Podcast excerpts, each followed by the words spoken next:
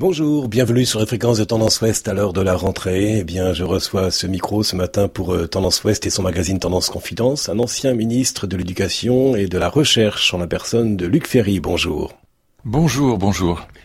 Avant que nous ne parlions de rentrée scolaire et de vos souvenirs en tant que ministre, euh, la région Normandie, c'est une région aussi que vous affectionnez comme lieu de respiration et de vacances. Bah, j'ai passé toute mon enfance dans le Vexin, donc euh, jusqu'à l'âge de 25 ans, et donc euh, évidemment euh, très souvent, surtout en, automne où c'est le, le, plus agréable et le plus beau, où il y a le moins de monde. Nous habitions dans ce petit village de Fontenay-Saint-Père. Il y avait 500 habitants, et à l'époque c'était vraiment vraiment de la campagne. C'est qu'on allait chercher évidemment le lait et les œufs à la ferme. Il y avait que deux voitures, celle du maire de la du village et celle de mon père parce qu'il était pilote de course, et, et sinon il y avait que des voitures à cheval. Donc c'était encore, c'est vraiment une autre époque. J'ai connu le quasiment le Moyen Âge, avant euh, les années 60 euh, où, le monde change véritablement, on rentre dans la télévision, le transistor, enfin la modernité. Mais je l'ai connu avant, donc à une époque où c'était vraiment la campagne comme au comme au XVIIIe siècle, quoi. Vous avez été donc ministre de l'enseignement et, de, la recherche. Qu'est-ce que vous en gardez comme souvenir?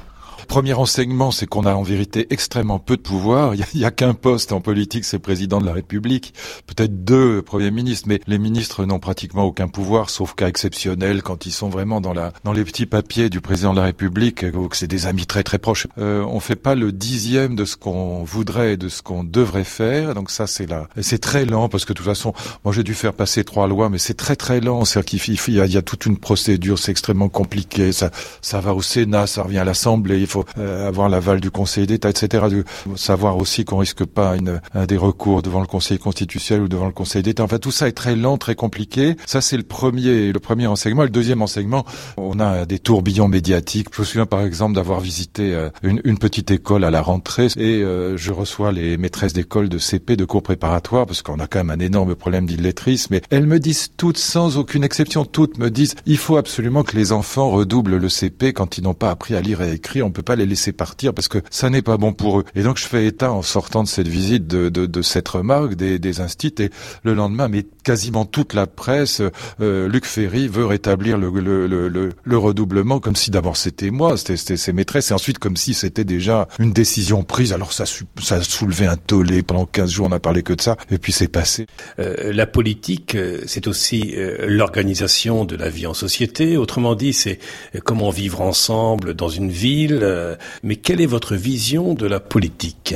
Sur le plan politique, je, je, pense que, mais je vais pas développer ça, on va pas parler probablement de politique beaucoup, mais je pense qu'il faut être absolument libéral en économie et totalement social-démocrate pour le partage des richesses. Comme disait Aristote, pour être généreux, il faut être riche. Pour partager les richesses, il faut d'abord les produire. Donc je trouve qu'il faudrait laisser les entreprises très très libres, il faudrait libérer les entreprises pour que les chefs d'entreprise aillent chercher l'argent, aillent créer les richesses, mais après on peut causer sérieusement. 1% des plus riches détiennent 50% des richesses du monde, euh, ça n'est pas normal. Voilà. Mais en revanche, laissons-les créer les richesses. Après, encore une fois, on peut discuter.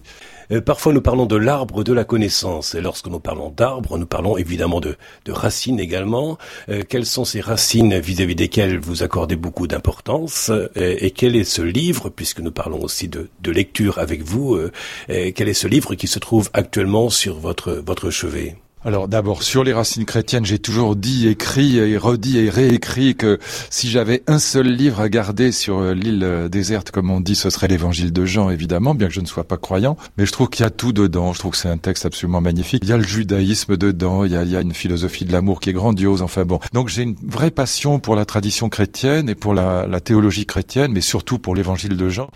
Qu'est-ce qu'une spiritualité laïque par rapport à une spiritualité religieuse?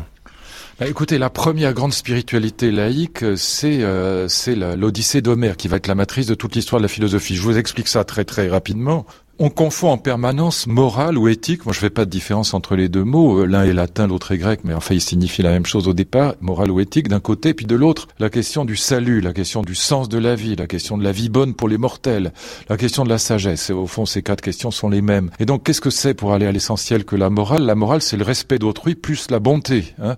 Imaginons que vous ayez la baguette magique et que vous puissiez faire en sorte qu'aujourd'hui, les êtres humains se conduisent moralement de manière parfaite les uns vis-à-vis -vis des autres. Hein, parfaitement respectueux vertueux d'autrui et en plus euh, bon et généreux. Bon, même si nous, nous avions ça, il y aurait plus de guerre en Syrie, il y aurait plus de guerre au Mali, il y aurait plus de, il y aurait plus de Daesh, il y aurait plus de, de génocide, plus de massacres, plus de, on n'aurait plus besoin ni de prison, ni d'armée, ni de justice. Enfin, et probablement plus d'ailleurs d'inégalités sociales très grandes. Donc le, la face du monde serait changée un, ça vous empêcherait pas de mourir, ça n'a rien à voir. Vous pouvez être très gentil, vous mourrez quand même. Ça vous empêcherait pas de vivre le deuil d'un être aimé. Vous pouvez être très gentil, un type épatant, et euh, que le gendarme vous, vous apprenne qu'un proche que vous adorez est, mort. Bon, euh, vous pouvez être un type épatant moralement et vous ennuyer à mourir, rêver d'une autre vie. Comme disait Rimbaud, la vraie vie est ailleurs. Bon, et donc euh, toutes ces questions, la question de la banalité de la vie, la question de l'amour, la question du deuil de l'être aimé, je rajouterais même la question des âges de la vie. Vous pouvez être très gentil vous vieillirez quand même. Ça n'a rien à voir. Bon, toutes ces questions-là font partie de, euh, problématiques existentielles qui touchent la question du sens de la vie. Très bien, Luc Ferry. J'ai envie de vous poser cette question. Peut-être que les auditeurs de Tendance Ouest ce matin entre 8h30 et 9h, alors qu'il est bientôt, mais ensuite les auditeurs pourront écouter cette émission sur le tendanceouest.com, véritable cours de philosophie ce matin. Euh, mais en fait, euh, qu'est-ce qu'une vie bonne? Je, je, pense que tout le monde cherche à être heureux dans sa vie, tout le monde recherche le bonheur. Euh, qu'est-ce qu'une vie bonne? Il y a des réponses par Dieu et par la foi, et ça s'appelle les grandes religions. Hein, on répond qu'est-ce qu'une vie bonne pour les mortels?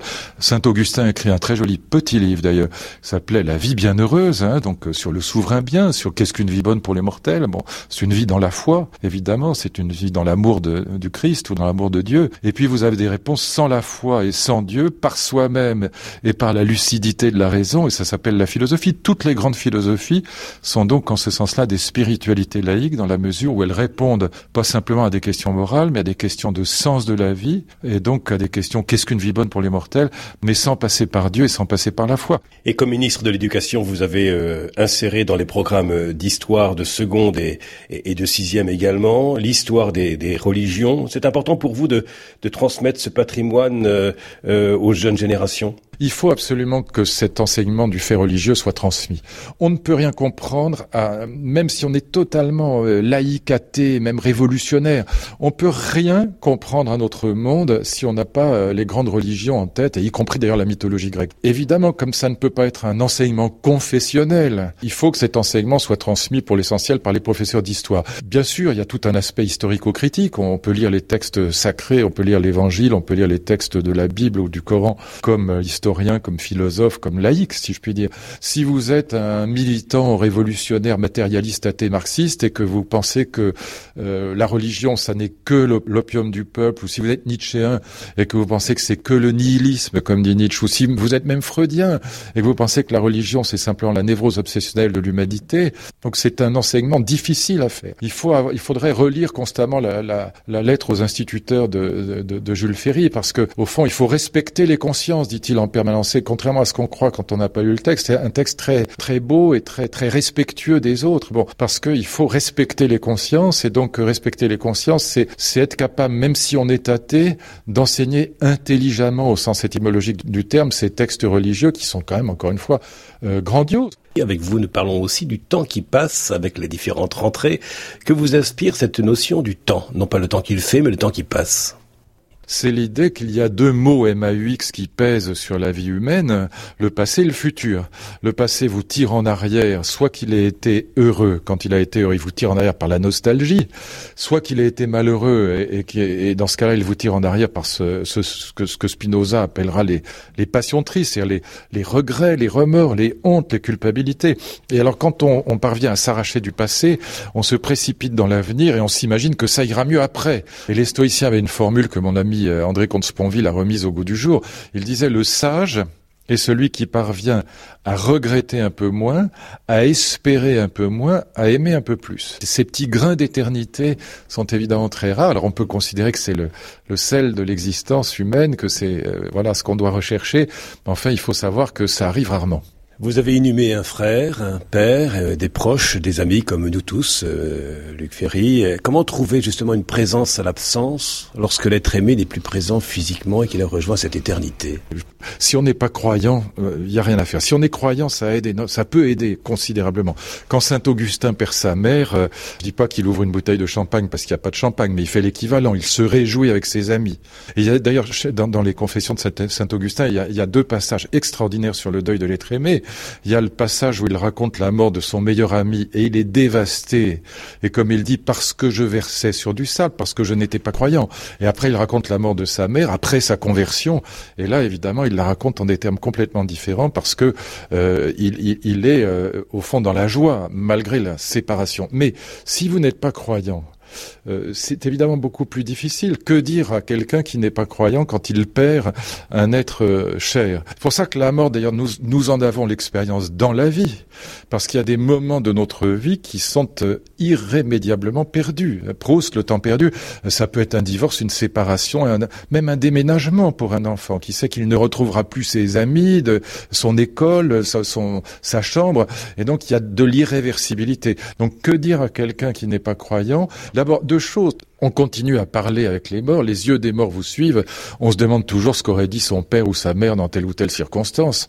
Mais la seule chose que j'ai à dire à ceux qui perdent un être cher, tant qu'il reste quelqu'un à aimer, la vie vaut encore la peine d'être vécue. C'est quand même l'amour qui donne du sens à nos vies. Rien d'autre en vérité. C'est l'amour qui donne du sens à nos vies et tant qu'il y en a dans nos vies, elles valent la peine d'être vécues. Rien d'autre ne le remplace.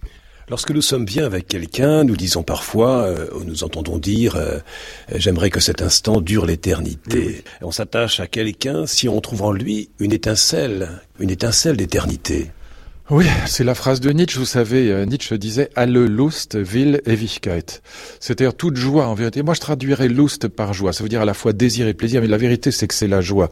Toute joie veut l'éternité. Évidemment, il n'y a pas de grandes histoires d'amour sans rapport à l'éternité ou à l'immortalité. L'un ou l'autre, euh, c'est pas exactement la même chose, l'éternité ou l'immortalité, mais mais en tout cas, c'est l'idée de durée euh, indéfinie. Elle est désormais pour les non-croyants radicalement sur fond d'éphémère et non pas d'éternité ou d'immortalité.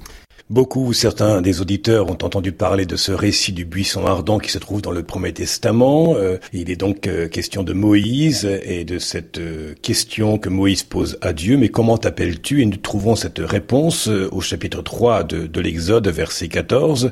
Nous entendons cette réponse. Tu leur diras, je suis. Et dans le Nouveau Testament, dans le Second Testament, Jésus donne comme une continuité, je suis le chemin, la vérité et la vie.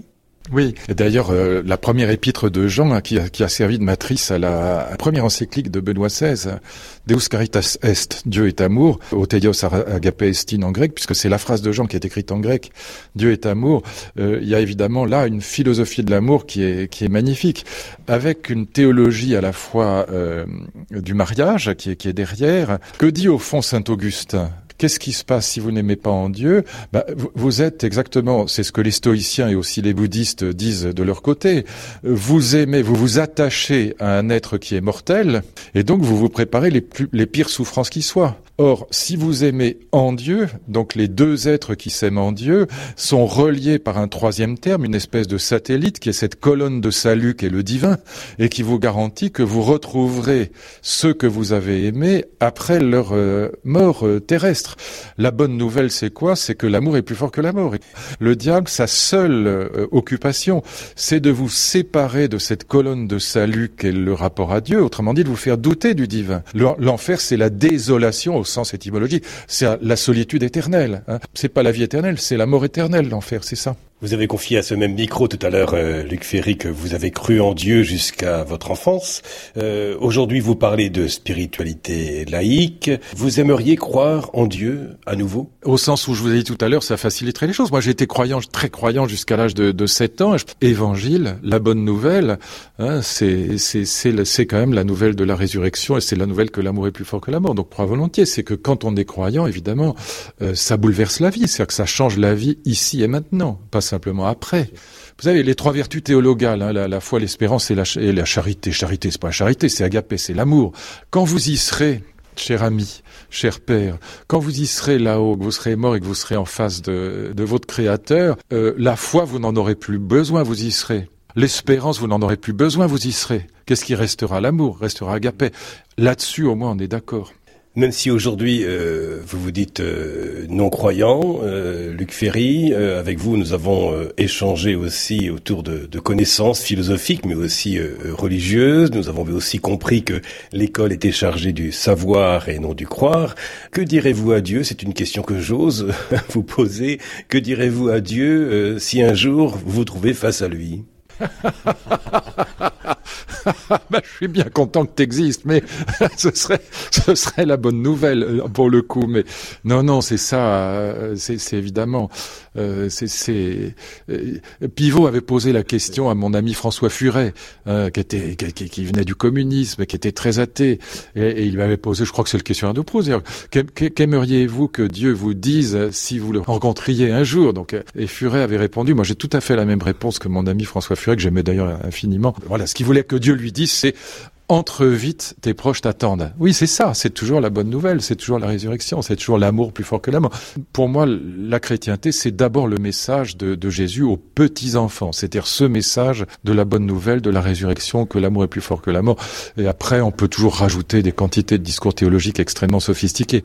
Le fond de la doctrine chrétienne du salut, il est là, il est très simple, il est pour les petits-enfants. Et évidemment, si on y croit, c'est formidable. Merci beaucoup, Luc Ferry, pour ce temps accordé à Tendance Ouest. Merci à vous surtout.